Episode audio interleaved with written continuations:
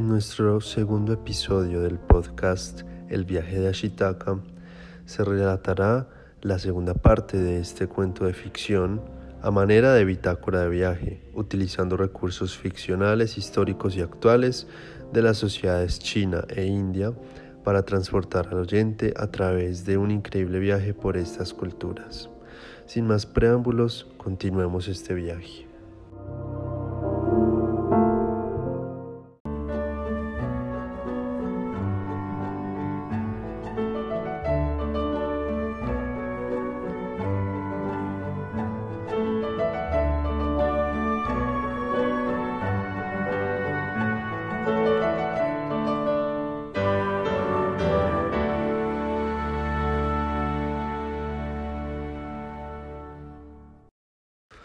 Dave continúa su aventura por Asia con una propuesta que le hacen sus compañeros para conocer el país del dragón rojo. Sin duda alguna, ya había soñado con esto por mucho tiempo, al ser uno de los lugares que mayor expectativa le generaban desde que era pequeño. China siempre había estado en la mirada de Dave como un sitio intimidante, lleno de misterios, lleno de poder y personas completamente diferentes a él. No estaba seguro si se sentiría cómodo, ya que diversas historias le generaron prejuicios sobre las personas chinas. Esta inseguridad le dio la idea a Dave de anotar cada detalle y cada sentimiento en el cuaderno que le había regalado su abuela. Allí empezó a escribir la historia de Ashitaka. Ashitaka era uno de sus personajes favoritos, el cual siempre le llamó la atención de las películas japonesas que le gustaban. En la peli, Ashitaka se enfrentaba a las mismas inseguridades y miedos que Dave sentía en ese momento y por eso se identificó tanto con dicha historia. Dave o Ashitaka llegó a China, más específicamente a Beijing en el norte, ya que él se encontraba en la península coreana. Y en su maleta llevaba aquella bitácora llena de historias y visiones de armonía, belleza, simetría y paz que vivió en Japón y Corea llegó a encontrarse con un gigante cuyas características y magnitud eran difíciles de medir por medio de las palabras.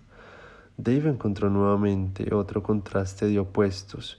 Todo lo que era bosques verdes y armonía se convirtió en infinitas paredes de concreto, calles, ruido, autos y cientos de personas en cada acera.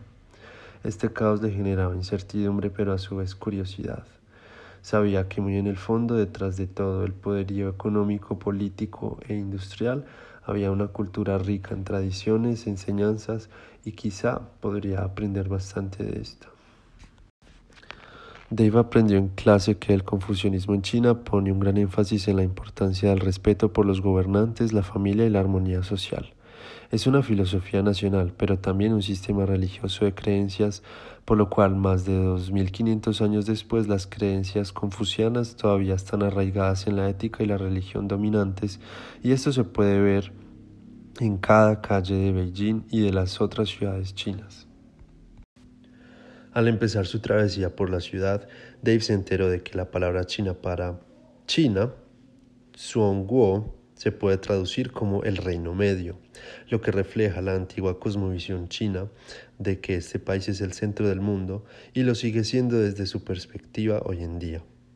Esto condujo en el pasado a rechazos del comercio exterior, derrotas militares por parte de Europa y tratados forzosos que marcaron el final de la era imperial, algo que solo había leído en clases y visto en documentales, pero era, era diferente verlo en persona y ser contado por los mismos chinos. A medida que pasaban los días, Dave vio que los chinos otorgaban gran importancia a la familia y a la estructura familiar, el matrimonio. Y los niños son todos extremadamente importantes, ya que la vida de muchas familias chinas gira únicamente en torno a los niños más pequeños o a crear las fundaciones de la familia. Es por esto que muchos abuelos incluso tienden a vivir con sus hijos después de casados y se espera que los niños cuiden siempre de sus padres una vez que se casan y trabajan. Cuando llega el momento de celebrar una fiesta tradicional, las reuniones familiares son clave y Dave se siente identificado con esta realidad, ya que también era una persona muy cercana a su familia y le gustaba mucho compartir con ellos de la misma forma. Sutilmente Dave no podía resistir enamorarse de los días allí. De aquella sutileza en la que las personas se sentían orgullosas de su país y las cosas que aprendía, llenas de belleza y emoción. Una de ellas fue la caligrafía, la cual es una forma de arte tradicional venerada y muy practicada que también ha llevado al desarrollo de otras formas de arte chino. Un día Dave aprendió en un viaje turístico que los registros arqueológicos más antiguos de China se remontan a la dinastía Shang, hace más de 3.000 años. Antes de eso hubo casi 2.000 años de tiempos prehistóricos sin historia escrita, y la gente los recuerda principalmente a través de leyendas y pruebas prehistóricas. Es decir, los chinos suelen decir que su civilización tiene más de 5.000 años de historia. Dave pensaba cómo era posible haber tenido tantas reservas sobre expandir su conocimiento de aquel lugar tan ancestral que es pilar de la sociedad antigua y actual. Dave aprendió en persona, por medio de sus visitas a los distintos parques y reservas naturales del país, que China posee la frontera terrestre más grande del mundo, con una longitud total de más de 22.000 kilómetros.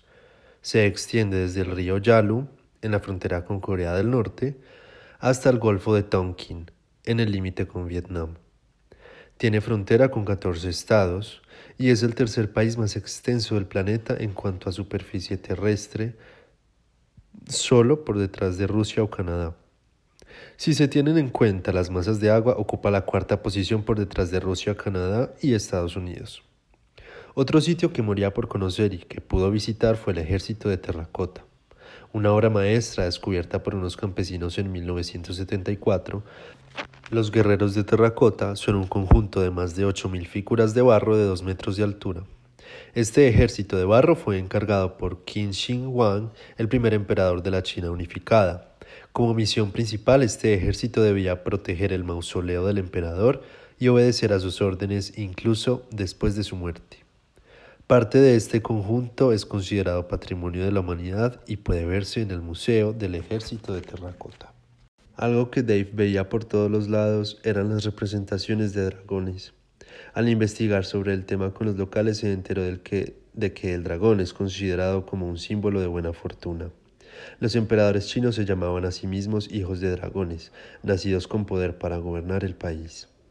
La antítesis del dragón es el fénix, que representa el poder femenino. Ambas criaturas son auspiciosas en la cultura china.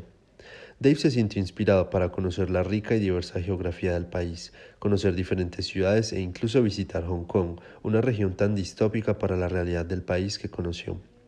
Tras varias semanas conociendo la vasta naturaleza y rica diversidad demográfica y visual del país, Dave se sentó a reflexionar sobre las enseñanzas de su viaje por tan memorable cultura. Pensó en que lo que más le fascinó de su aprendizaje es el hecho de que la historia ininterrumpida de China cuidaba y cocinaba esa cultura de una forma tan rigurosa en el pasado y lo sigue haciendo hoy en día, con decisiones controversiales por parte de su gobierno que en Occidente son juzgadas fuertemente, pero que quizá en China tienen mayor sentido dado su bagaje histórico y fuerte legado ancestral. Muchas personas no aprecian el riguroso cuidado con el que se ha tejido el hilo de esta civilización, pero estas mismas personas verán cómo continuarán construyendo su historia a través de los siglos de forma continua, ejerciendo su poder e influencia en el mundo desde el poder económico y político.